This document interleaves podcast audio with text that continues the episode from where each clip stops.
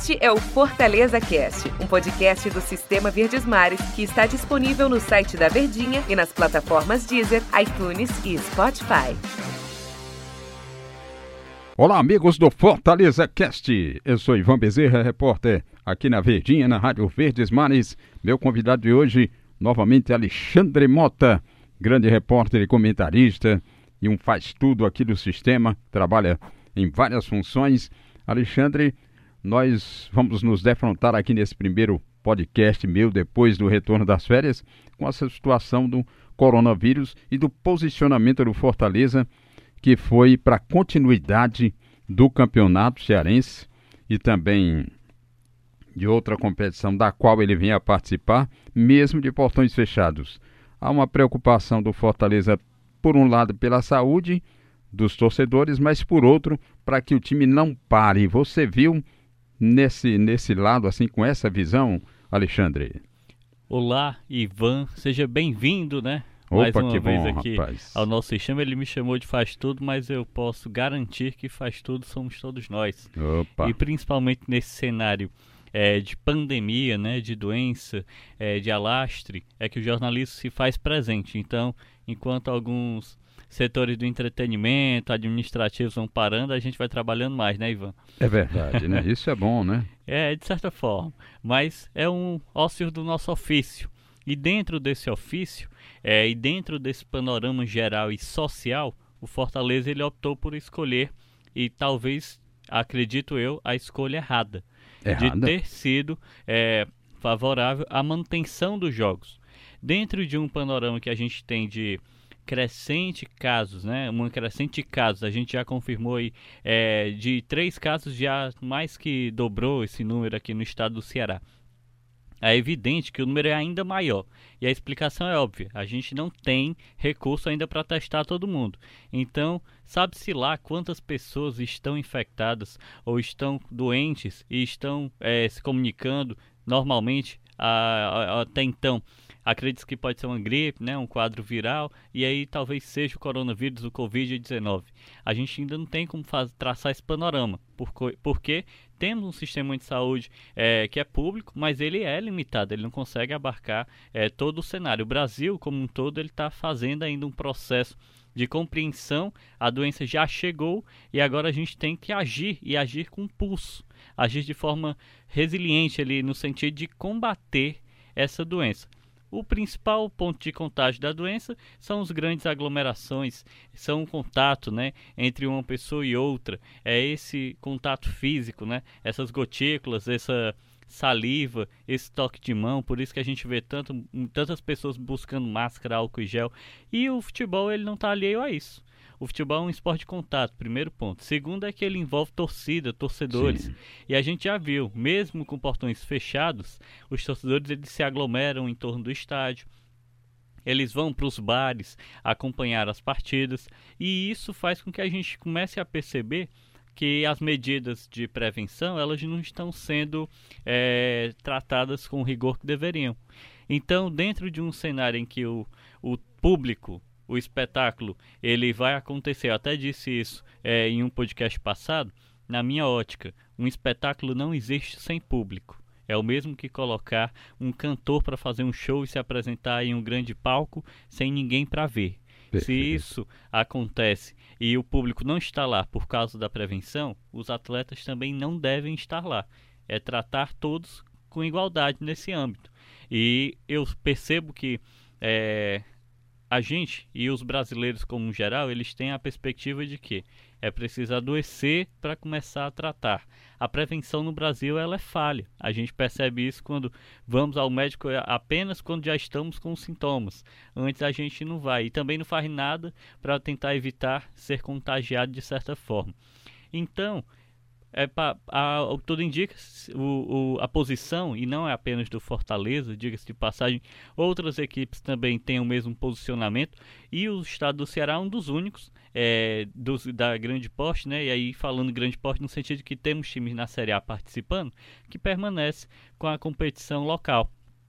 Se olharmos para Minas Gerais, já foi paralisado Série A, Série B, ou seja, a primeira e a segunda divisão estadual, Campeonato Paulista, Campeonato Carioca, Campeonato Gaúcho. Os atletas, inclusive, entraram em campo com, com máscaras, máscaras, né? né? Os atletas do Grêmio, o Renato Gaúcho, que é o técnico, além dele, Fluminense, Botafogo. Ah, mas o polo o, o do coronavírus é apenas nesse eixo, né? Sul do país, Rio, São Paulo. Só que temos que lembrar, Fortaleza é um hub aéreo. Se que se trabalhou tanto para que os voos internacionais passassem por Fortaleza, que hoje passam. Então, é evidente que nós recebemos pessoas, e é, talvez sim, pessoas contaminadas que podem desembarcar no nosso aeroporto, seguir, podem chegar na capital e ir para o meio do trabalho, por meio social, sem cumprir uma quarentena, porque a gente não tem esse, esse cuidado tão necessário. E é por isso que eu reitero: não acho que faça sentido um jogo de futebol sem público. Ah, mas se discute muito o calendário, Ivan. Sim. E aí é um ponto muito importante nessa discussão. Exatamente. O que, é que vai acontecer com o calendário? Ninguém sabe. O calendário do futebol brasileiro, por si só, ele já é muito desregulado. A Série A do Campeonato Brasileiro está bem pertinho, está evidente, mas mesmo assim a gente percebe a Comebol paralisando a Libertadores, os torneios sul-americanos paralisados, a Europa em peso paralisou também todas as suas competições, a NBA nos Estados Unidos, assim como todas as ligas norte-americanas foram paralisadas. Tem cidades em que não se pode mais, na Argentina inclusive, não se pode mais nem chegar lá, né? É, as fronteiras foram fechadas. É mesmo, então, existe uma preocupação mundial que é importante porque se sabe o risco dessa doença. Os atletas, é, como o sindicato do, nessa reunião, e aí, para contextualizar, ocorreu uma reunião na Federação Cearense de Futebol, Perfeito. em que os clubes foram é, optar, né, votar, ou, ou seja, deliberar, discutir sobre a continuidade ou não da competição local. A CBF ela paralisou os torneios nacionais. Copa do Brasil é um exemplo. Mas temos Campeonato Brasileiro Feminino, que o Fortaleza iria jogar, não jogou. Exato. Nós temos. É, não jogou torneios é, da Copa do Brasil Sub-17. Nós temos é, Campeonato Brasileiro também é, de categorias mais amador, mais é, abaixo da principal, né? Perdão. E aí nesse âmbito a CBF deliberou que a federação pudesse escolher, né? O que, que ela ia fazer. A federação chamou os clubes e a gente viu é, 100% dos clubes falando que o jogo tem que acontecer, o espetáculo tem que acontecer. Sem público ou não é importante, existe o calendário, existe o investimento no jogador, existe a, a preparação para as partidas, né? Depois, quando tudo retomar, pode ser que tudo fique uns jogos seguidos e isso atrapalhe o rendimento. Só que o detalhe, quem foi que votou contra? Apenas o sindicato dos jogadores, ou seja, apenas quem representa uhum. aqueles profissionais. Não faz sentido a gente ficar do lado da TV, do lado de fora do estádio, olhando eles lá, expostos a tudo isso, porque quando a gente fala de um jogo de futebol, a gente fala de funcionários que trabalham no estádio, a gente fala do contato entre os jogadores, a gente fala de uma preparação que eles têm que ter, o deslocamento. E se todo mundo está paralisado, ou então parando nesse sentido, e principalmente no sentido esportivo, que obriga a gente a ter contato um com o outro, né? Por causa do esporte, o futebol é esse esporte de contato eles estão lá, os protagonistas do evento estão lá expostos, né? A, a mercê ali de, um, de uma saúde que a gente não sabe se terão, porque a gente não tem essa prevenção. A gente, é, será que tem esse pensamento que, olha, os ídolos são inoxidáveis, então, que eles joguem, que nos entretenham, que façam o espetáculo, mas eles mesmos são bem humanos, né? Correm os mesmos riscos. É uma situação bastante complexa. O Fortaleza, inclusive, quando ele optou, né, eu acho que o amigo acompanhou melhor do que eu aí, que eu estava lá no Centro de Excelência Alcides Santos, enquanto você sempre acompanhou atentamente a reunião na Federação Cearense de Futebol. O Marcelo Paes falou até para a Verdinha aqui para a gente, para a Rádio Verdes Mares, que quando ele optou por continuar o campeonato, ele estava se baseando em três casos somente de coronavírus confirmados no estado do Ceará mas quando ele proferiu o voto dele já tinha dobrado esse, essa quantidade. Ele não avaliou talvez a projeção aritmética exponencial de, desses casos, né, Alexandre? Exatamente. E em si, a, é, os casos eles foram divulgados após é, a reunião evidente ali, né? A reunião terminou por volta de 3 e meia na sede da FCF ali, contou inclusive com o presidente do Ceará, o Robson de Castro, né, o presidente do Ferroviário, Newton Filho, e todos os diretores, dirigentes ali, Secretaria de Esporte também esteve envolvido, Ministério Público. Mas era um, um, aquela projeção que até, como me refiro também ao início da minha fala, é, era evidente, é, é nítido que os casos irão aumentar.